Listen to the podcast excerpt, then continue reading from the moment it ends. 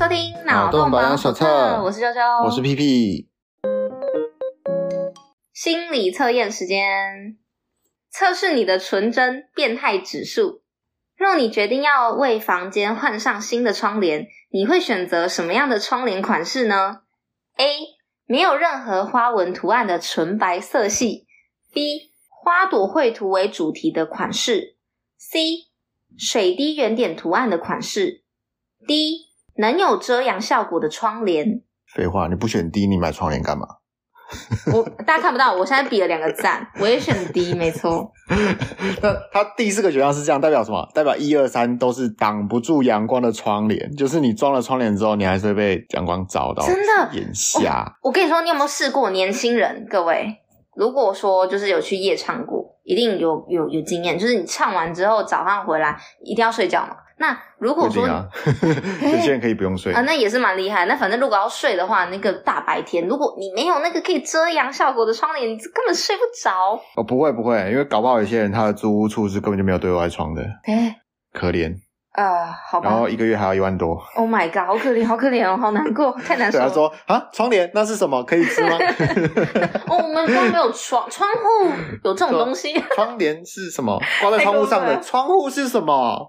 啊，那我不该在这里这边讲那有的没有？我有窗户，而且我的窗户是那个，因为我的床就在窗户旁边。嗯。然后应该不能说旁边，应该是说我的床尾的接着落地窗。嗯。所以落地窗的那个窗帘其实是可以挡光的。可是，因为它那个窗帘跟窗户之间的缝隙，会从光会从缝隙打，光会直接打在我的脸上，所以我早上还是得醒。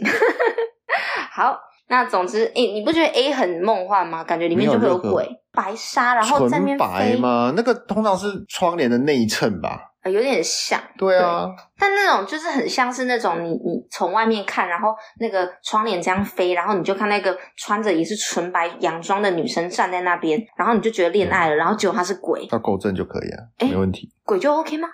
哎，够正就可以，够够正可以吗？对啊，要够好看啊，OK，性癖比较邪门比较好吧？好，OK，那我们来看一下答案哈，答案如果是 A 纯白色系的话，变态度九十趴，纯真度十趴。在别人眼里，你看起来好像很纯洁，但其实内心里却充满着各种色情想法。嗯，喜欢白色内裤啦，我们把它当内裤没有？喂，好，那选择 B 花朵，变态度三十趴，纯真度七十趴。多数时刻你还是保有纯洁的心，偶尔小小的色情指数叛逆，也能为恋情制造出意外的惊喜。选择 C 水滴啊，变态度零趴。纯真度一百趴，你简直是圣女贞德，内心毫无淫乱想法，保有自己原则是你的使命。呃，OK，好的，这什么道理？我不懂，但是但是我很讨厌那个任何戏剧里面的那种圣女角色，就是我很讨厌圣母圣母角色，圣母角超讨厌，跟我们等一下聊的也很有关系。圣母角她为什么如此讨厌？就是因为他就是要让你讨厌，因为这个社会就提倡正义，他就是要让你觉得正义很讨厌。我也是因为我内心的龌龊投射到，因为他就是要让你这个很正确啊，就是你物极必反，你你正义到一个程度就令人讨厌。嗯，比如说。嘿嘿，突然要政治吗？嘿嘿，赶快制造一点效果带过去。我们没有干爹。好，来我们看 D 遮阳效果的窗帘。OK，我们两个都选这个，变态度一百趴，纯真度零趴。变态中的变态，一到晚上就想成为野兽，解放自我，或是无时无刻都有坏坏的想法。OK，我只是想要它实用而已。原来那么变态啊！我对对啊，他应该是意思是我，我好变态啊！我只是要挂一个可以挡阳光的窗帘。呃，这是陷阱，陷阱题，陷阱题。OK，不要做坏坏的事啊，各位。OK，我们刚刚聊完了这个变态的这个心理测验之后呢，我们今天要聊的就是一个变态的故事。好啦，其实也没那么变态。这一部动画呢，叫做《Psycho-Pass》心灵判官。我们之前好像有聊过，对不对？对，我们讲到那个桶中脑跟虚拟的世界都会讲到这个。嗯，我那时候很纯真，我没有看这部，所以我……那你现在看了之后，觉得我当初提到这一部是不是非常切题？很切题啊，超切题的！我回去再听一下。哎，各位也可以回去再听一下，赞！好，快过十二点开始嗨了。好，刚刚讲了变态嘛，对不对？嗯，我们现在来讲，这就是关于变态的社会。好。这个故事发生在一个处于威权状态的乌托邦未来社会。那无处不在的监视器会不断扫描每一个经过市民的精神状态。首先，我们要先说一下这部剧非常的老。这部剧是二零一二年播的，十月十一日开始播的，嗯、距离世界末日没几个月，差两个月。那时候有世界末日吗？二零一二是世界末日啊！啊，是哦。对啊，那时候啊，这个梗哈。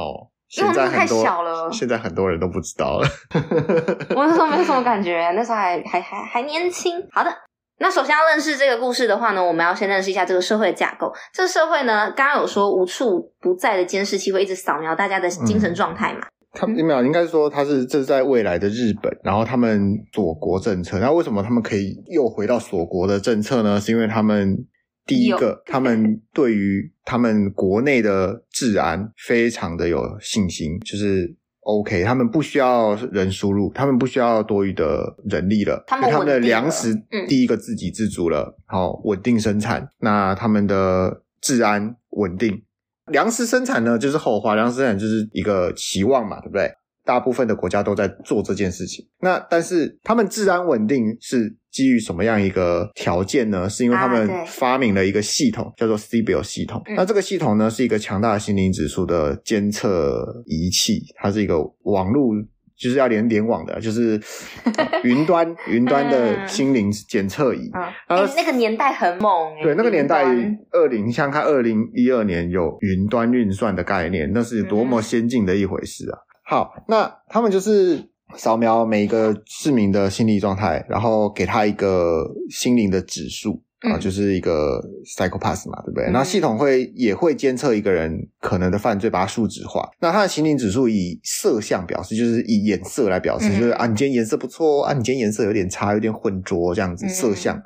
那犯罪指数是一个数据，那基本上超过一百分，你就是有可能犯罪的人这样子。那你一百分以下呢，你就是。你你就是指数很低嘛，就犯罪指数低，那就是你就是一个 OK，你就是正常人，嗯、你就爱做什么做什么。所以在这边，在这个社会，如果人家问你说你的精神的状态怎么样，你跟他说超过一百分，你会被直接枪毙。真的不夸张，他是超过门槛，你会被公安局直接追捕。对，因为他们治安维持治安就不再依靠人类的主观判断了，他们用这个他们就这个云端选 CBO 系统去判断说一个人。嗯他到底是有没有犯罪，或者他有没有想犯罪？嗯、他有没有这个动机？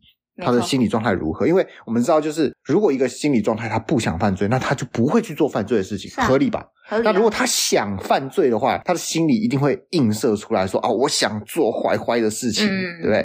所以他们就是主要审判，就是依依照他们的警察会发一把枪叫 Dominator，这一把枪。非常特别，就是使用要注册，只有注册过的人，通常是执法人员才可以启动这一把枪。那这把枪的另一个特点呢，就是它的枪口对着谁，谁就会立即送到云端扫描它的犯罪指数。嗯、那你要破百，这把枪才有基本的功能，就是有点像是那个你要你要被扫描完之后，然后你坏坏，它才会上膛，因为像这样吧之类的。基本上就是你零到九十九分就是。你你 OK，你想做什么随便你，然后这把枪是不会发射的，对，警察拿你没办法。那一百分到两百九十九分是哦，你这个人有点坏哦，但是也没那么坏，我让你睡一下就好。哎、欸，你记得很清楚哎。那超过三百分就是歼灭，歼灭模式。对，超过三百分就是歼灭。对，好像是大致上是这样分的啦，但我觉得可能会有特例或怎样，不大致上是这样分，就是超过三百分就是歼灭。好，那这就有趣了啊，在这样的一个社会，我们就会变成说，因为。你你人不再能决定要不要开枪吗？不再由人去当下决定，但当当然，他们还是会有所谓的特例，是会被抓去审讯的，还是需要这个流程。因为有些人可能你到两百九十九分以下，你你被昏迷了，我们还是要带回去审讯嘛，这是人的部分。嗯、但是在外面奔波的，就不再是靠人类决定说这个人该不该被枪射击，嗯，对不对？但是我们还是要有人去把那个枪口指向人类，对。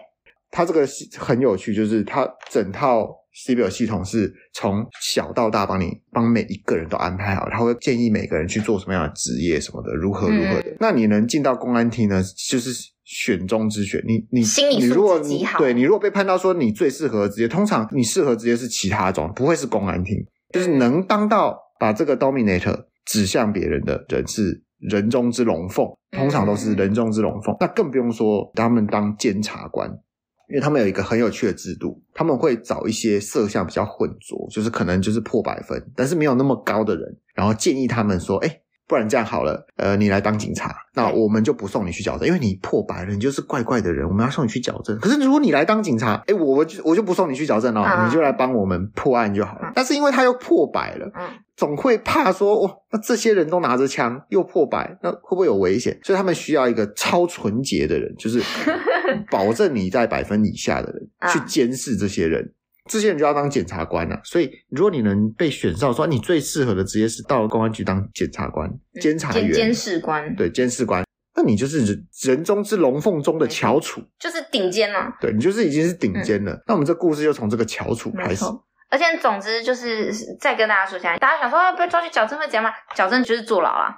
矫正就是，矫正就坐牢。对，就矫正署就是坐牢。有的人就会觉得说，那那不不如来当刑警这样子。对。所以这些执行官，这些色相混浊是执行官，他们就是拿枪口去对着犯人，然后他们去执行这些事情的。那监视官的话呢，他们的主要职位其实不是拿枪口去对着人，他们是拿枪口对着这些执行官。执行官，没错，没错，没错。他们就在监视这些人，说，哎哎，你你这个怎么执行都一百跑到四百了？对对对对对对，有点像这样，对。而且，因为第一集的时候，他就介绍了这个女主角叫做长手猪。那这个长手猪，哎，他就叫她长手猪吗？小猪，小小猪。好了，长手猪。猪。那对这个长手猪，它叫阿卡内啦，就是阿卡内。茜也是阿卡内。然后阿卡是红色的意思啊，所以猪也是红色的意思，就是他们就叫阿卡内。哦，各位学废了吗？我今天的日语小教室就到这里喽，结束了。对，然后这个长手猪他一来这个分队的时候，另一个监视官就跟他说：“这些执行官就猎犬啊，对他们不是人，他们是狗，狗嗯，不用不用太在意。等下拿枪对对他们啊，你不要出去，你你来这边，那留着留着留着，对，就是一个很老鸟，就是对，没错。那我们先来讨论第一个小小的问题哦，先帮大家打个暴雷警告。”对，我们背景介绍完了，现在要进入主主线剧情。这部真的超推、超好看的，真的自己去看吧，二十四集超快，很好看。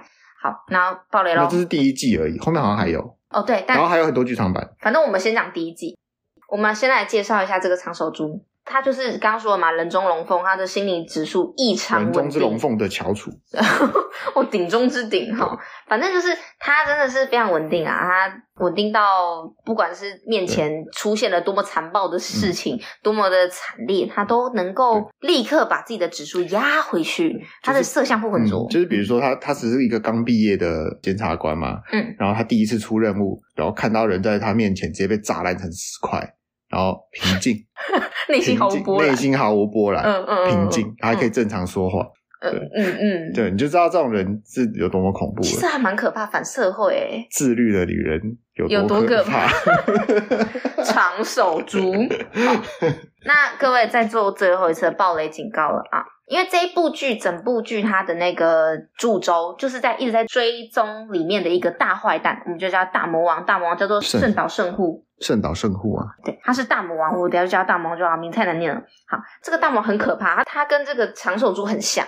他拥有免罪体质，可是因为长手猪他是善人嘛，他就是这个这一部剧里面绝对的善，他绝对不做坏事，他不管心中多么的波澜不惊，但他也不会去做坏事。嗯，好，他就是圣母啦，对，圣母，他除了心中波澜不惊以外，他不会做善事。那这个代表这个架构下的绝对正义。没错，那这个圣岛圣父这个大魔王呢，他很特别，他一样也有免罪体质，就是他在做任何坏事的时候，他的心灵指数也是非常的稳定，都非常非常的低，什么可能。五十以下，而且还可以越来越低。对，已经不是一百以下，是五十以下。我没看到超过五十过。对，然后他可以在犯下很多害人的罪行之后，他的那个指数还是定标准值。然后刚刚你不是说那个越来越低，就是那时候是干嘛？他杀人了。他杀人，预备要杀人，他就是准备要杀人，拿起刀，然后大概二二十几吧，放上那个被害者的脖子，十几割下去，低于十。完全就是没办法认定他在犯罪，对，所以那个长手猪的枪是不起作用。但是这是一个考验，因为在这个架构下，其实我们说这个就那个魔王，他是其实是想证明一件事情，就是说现在的这个西贝尔系统是有问题的。嗯嗯，他想要打破这件事情，所以他其实有给长手猪另一把猎枪，啊，当然是传统猎枪，你只要扣上扳机就可以直接直接打，对。但长手猪就是无法杀人，没错。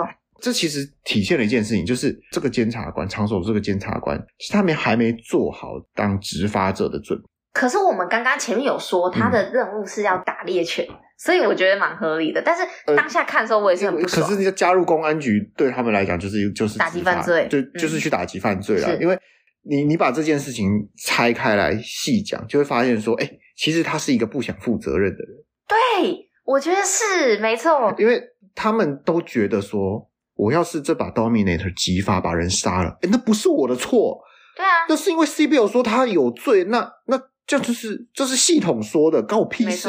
对，我只是代替这个系统去把这个枪口指向罪犯而已。就是社会希望我，呃，这个会暴雷。这就没有，这就没有。就像我们现在的社会，我们大家不是不是我们，不要把我放进去。就是很多人会觉得说，哎，我们在新闻上看到一些犯罪，然后我们就觉得说，哎，这人死刑啊，死刑啊，或者是说有些人犯了罪，然后。那个法官没有判他死刑，然后通常这个时候媒体就会说什么逃死，嗯，然后下面就会就会有人一堆人说啊，为什么不判死刑？什么什么东西？哎，这些喊死刑、喊死刑、喊这么猖狂的人，就像是拿着 Dominator 的人，他会觉得说，哎，开枪啊！这个 Dominator 怎么怎么觉得说这个人不该杀？可是你真的给他一把猎枪，他敢用自己的名义去把那个人崩掉吗？哎，不好说，因为没有人想要负责。没错。因为我觉得，就是像是长手猪，他对我来说，我那时候看的时候，我很不舒服的点是，这个大魔王他挟持的这个人质，其实是长手猪的好朋友。嗯，他从小就已经很好的朋友，然后这个朋友也是因为长手珠的关系才被扯进这个案件。对，然后他在要砍他的时候，他拿着那个猎枪。对对，没错。如果是正常人的话，可能很难开枪，没错。开枪没有那么容易啦。对，没有那么容易。猎枪它那个里面的那个准度。搞不好上下左右六十公分，可是我觉得他是直接往上面打，他根本没想打。你一开大魔王死了，你朋友也死了。哦，好吧，没有，但是因为他受过训练，我我们至少期待的就是他能够执行一下正义。嗯、你打他的肩膀什么脚也好，对，可是他什么都没做，因为他不想负责任。就是应该是说，我们当我们在执行正义的时候，你必须要做一些绝对的恶事。这个恶事你要说他是恶吗？好像又不一定。所以你是支持必要之恶的啦。我其实有点支持、欸，那就是你并不全然认同这个法治的社会。我不全然，对，我确实。但是你就另外一个角度而言，其实长手猪做的很正确、啊，很正确，没错，因为他很守法。对，他是很守法的，因为我们不能私行正义。对，他没有私行啊，嗯，就像是警察没有路上看到一个，呃，你很像犯罪者哦，来，你包包打开了，我看一下，对不对？那哎，如果他今天抓到了，真的就抓到他是贩毒，那这个社会怎么评价？他觉得说，哦，做的很好，但是其实你仔细想想，哎，这个是非法搜查，这不对的，嗯，对吧？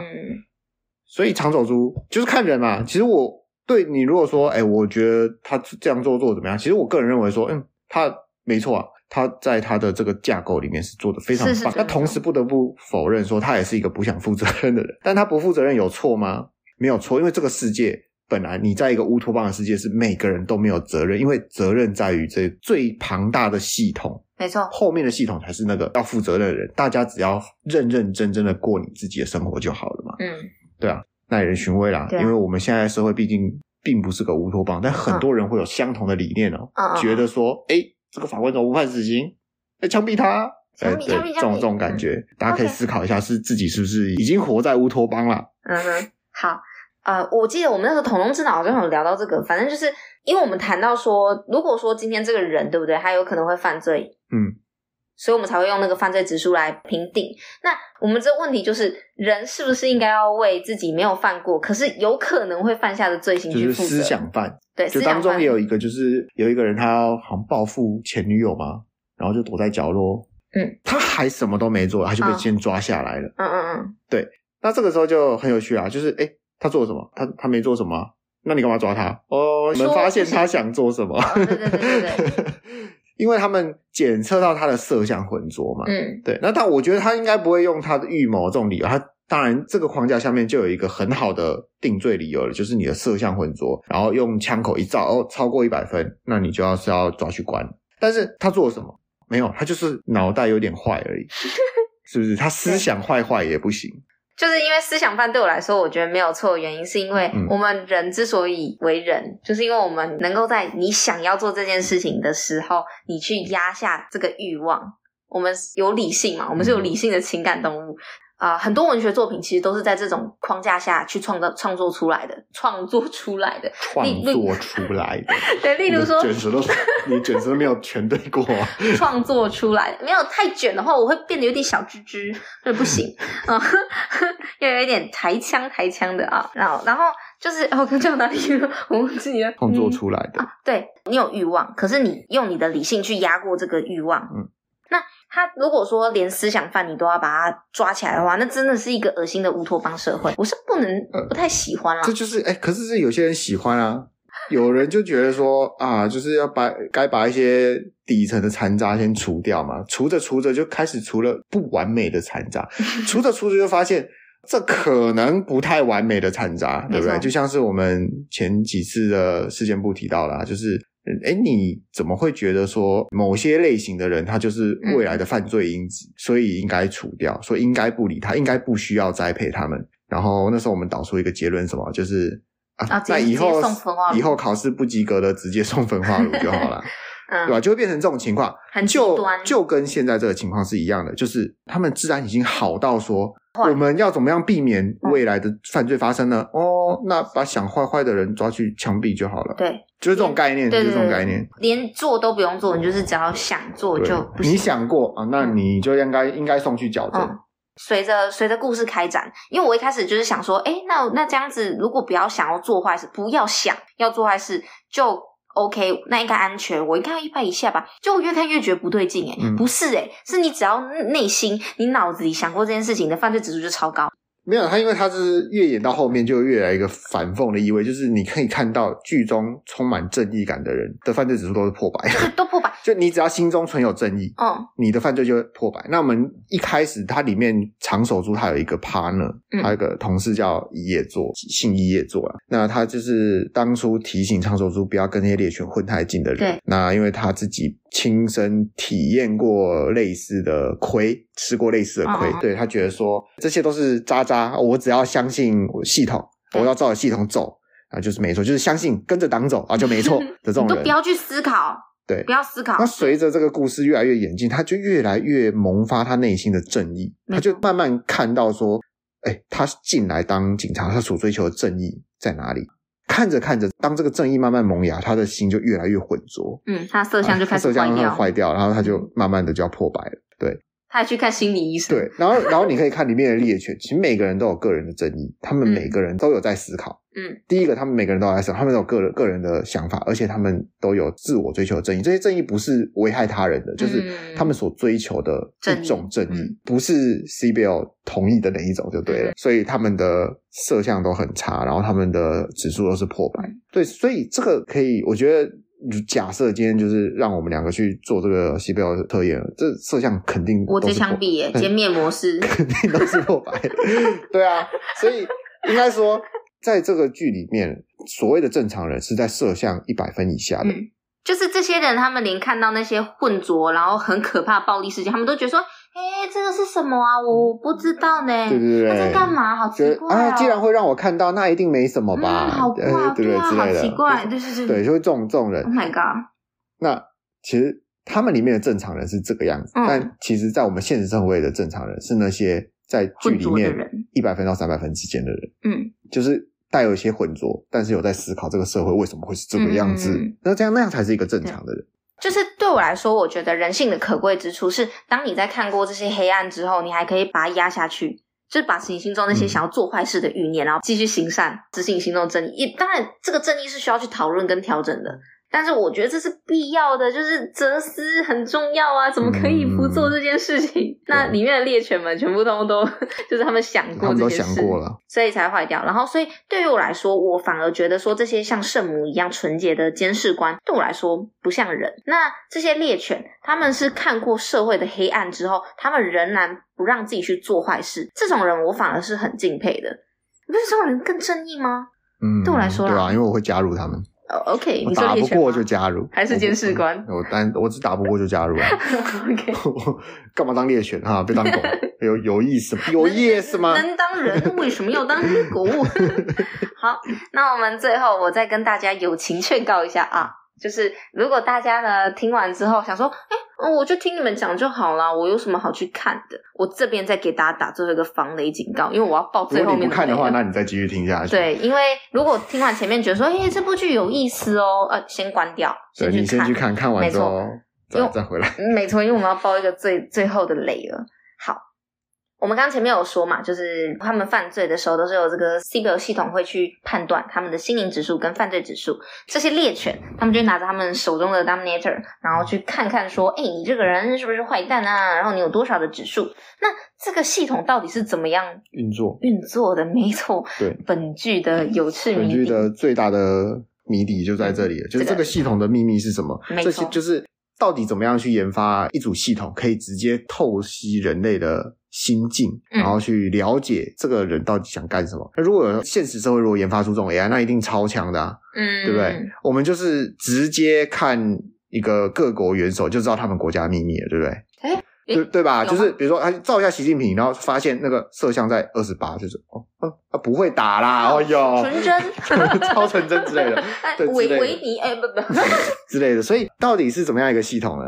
这个本剧的末尾不是最后，在偏后的地方，他们就揭露这个秘密啊！注意咯，要听下去的就注意了。我们之前不是说过大魔王，其实他不是大魔王，就大魔王是另有其人。小魔王啊！正岛圣货呢是一个 CBL 系统没办法检测出他有任何的犯罪迹象嘛，对不对？当然他不是第一个，过去所有有这种迹象的人，哎，我应该要做个做个小嘿嘿，对，过去所有有这个迹象的人，全部都被收编到。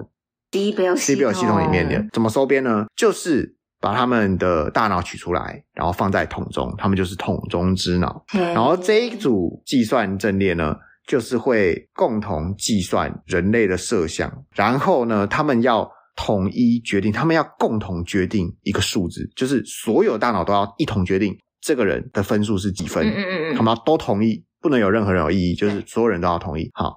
那他就用这一组阵列。那每当他们发现一个没办法检测出的人，他们就把他纳入系统，因为这就是系统的缺陷嘛。当这个人被纳入进来之后，这类的人就可以被安上一组检测的数字了，所以他们就更完善，有点像是那个骇客任务的那个母体要升级这种概念一样。好，那这个系统呢，就是可以说它是直接颠覆了这个乌托邦的这种整个氛围。为什么呢？嗯、因为我们一开始说每个人都不用负责任，因为所有责任都是冷冰冰的系统负责。就是这个系统，它就是不是人做，是电脑，它不会犯错，所以它做的事情是绝对，它没有私心。嗯，但最后告诉我们什么？整个 CBL 就是一个陪审团制的法院，他每一次扫描就是直接把这个人的状态直接送入一个两百四十几人的嗯陪审团的法院里面，拉进垃圾车，对，直接拉进垃圾车 做审判。所以他其实不是乌托邦，它其实是。陪审团制，可是其实这也很乌托邦哎、欸、因为我想想也觉得说，哎、欸、好像蛮合理。因为你看，像我们上次我们不是有聊说，嗯、就是我们在讲成为恶人之前那一集的时候，嗯、有谈到说，你那时候讲那个，我真的是吓到哎、欸、你就说，因为如果所有陪审团代表大众的这些人都认为说，这个人他可以在这个社会生存，嗯、那他就是合理的，他就是可以合法在这个社会上生存啊，对啊，他无罪啊，对啊。所以，当这些大脑共同决定说这个人有多不适合，嗯、他们给的分数是哦，他的不适合指数是两分哦，那代表这个人就是适合，所以我们不该对他做任何的审判，嗯，或惩罚。那对啊，没错啊，有有各种看法，因为当然啊，原本以为是电脑帮你决定的，其实是人。嗯你不会觉得你原先的价值观会崩塌吗？我我绝对会啊！就是当你发现说，你以为提款机里面是机器帮你在算钱，结果一拆开，里面有个印度人在那边算，然后发钱给你，他这样子，你会然后这样子 塞钱？对对对，你信用卡一放进去，为什么他要读这么久？我呃哎，现在这个这么科技的时代了，我我开机十秒钟，为什么信用卡放进去要十五秒？因为他拿进来之后，他要先吹两下。然后插进卡卡夹里面，先先用光照它上面那个号码，然后直接帮你 Google 查这个号码主人是谁，里面有多少钱，再把它打在荧幕上给你看，所以要花比较久的时间。太辛苦了。那当你好，当你知道这个真相了，嗯、好，你现在知道了，那你的世界会不会崩塌？你会觉得说，好，那以后我每次领钱，我一定都要数，因为你本来觉得说，我们的电脑算的啊，对啊，嗯，对啊，应该是对的吧？其实现在从今天开始，你每次提款。要不要数？嗯、你每次提款领完钱、存完钱之后的收据，要不要再看一遍？毕竟印度人嘛，他可能会打错。没有没有没有 啊，总之就是，总之就是类似这种状况，就是你原本以为是冷冰冰无无情的、没有任何思念的机器在做的事情，是人帮你做的。嗯，是这也蛮有趣的啦，嗯、就是。就我们这些观赏的人，观赏人来讲，就是说，哦，这样也也不错嘛，对，对他们而言也不错嘛。对对对。但是对他们而言，他们傻爆眼，他们傻爆眼，嗯，对吧？就是就像是比如说现在，呃，目前的中国人觉得说，哦，跟着党走，党最好。结果，对对对，一发现说，哎，突然发现说，哎，为为什么我们党的高层都是美国人？那这个时候他们会不会觉得他们世界观崩塌了？以前就打倒美帝，打倒美帝，就打到最后，哎，发现自己是小丑，对，就开始默默化妆。对吧？就是就是类似这种概念啊，没错。但是我们这些旁观者，我们觉得说，嗯，这样也挺不错的嘛。对对对。然后我自己是觉得，就是在看的时候，我觉得一个小 bug，就是我那时候一直觉得说，嗯、那 Terminator 他这样子照的时候，都已经看到他有杀过人了，嗯、那你就直接把他开界面模式，直接强制开启，直接把它闭了嘛。但是、嗯、因为他是观察他的色相，就是他的思想，不是他的行为。可是，因为他们这一套系统的主要不是在这个人犯了罪之后的的处置，嗯，他们设计这套系统是他们想要阻止。那些犯罪的行为，他们想到的方法是说，在这个人要犯罪之前，我就要阻止他了。那至于犯罪之后，就是当然你，你你 Dominator 当下没办法解出来，你是不能开枪，没错。但他如果当下杀人，那他是有罪的。对啊，他还是会被抓。就直接开模式，你只是没有办法执行枪枪决，嗯嗯，但他还是要被抓起来的。只是是这个概念，只是因为在那一个年代了，绝大部分的所有的犯罪都是在犯罪之前就被找到。嗯嗯嗯，好吧。哦，对，但是因为这个 bug，我后来就觉得说也还好的原因是，因为他们就是想要这个小魔王的脑袋，对，他们想要他加入，所以当年也不想不要杀他，不想杀，对对对，没错，是因为这样是有私心的。你们看到后面，如果去看看后面就知道，私心就慢慢出现了。我们要那颗大脑，不要射他，这样对吧？OK，总之看完这个之后，我真的是我很久没有看到那么令人震撼的科幻作品了。哪方面？你是说桶中之道的部分？乌托邦啊，乌托邦作品，对对对，就是很很久没看到了。然后没想到居然是这二十年前的，哎，十十年十年十二年前，年前，嗯，十二年前的作品，惊讶惊讶，推荐给大家，真的好看。对，它后面还有很多续作啦，对，可以可以等我看完，我们再来分享。没错，不过它第一第一季就这么强了，后面还有什么好做吗？没有啦。我是听大家的，因为我那时候，因为他第二部没有连着出，所以我那时候只看了，我只看到最后第一季二十四集看完而已。嗯嗯嗯。后来我就没有追了。OK，也是。哦，好，那我最后再凑一下长手珠好了。长手猪真的好烦哦，圣，我刚才你前面有说过讨厌圣母角色，我真的觉得好烦。而且长手猪他眼睛又超大的，然后就是一一副就是。女生的眼睛就是要画大才好看。那其他女生都是蛮正常的大小，没有不用大成。她要她要那个啦，那个叫什么？单纯的大眼。不是清纯的太过分了。清纯大眼。OK，那已经是珍珠美人鱼的大小。因为他当初这个制作组设计长手猪的原因是说，长手猪就是观众。欸我才不是这样子的呢，生气。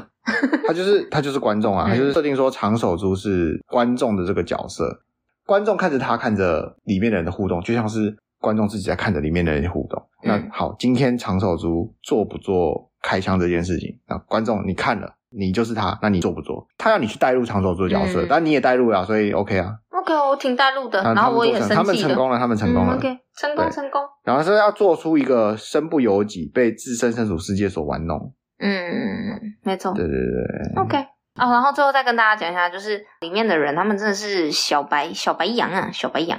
我很喜欢他们那个乌托邦崩解的时候，大家这边。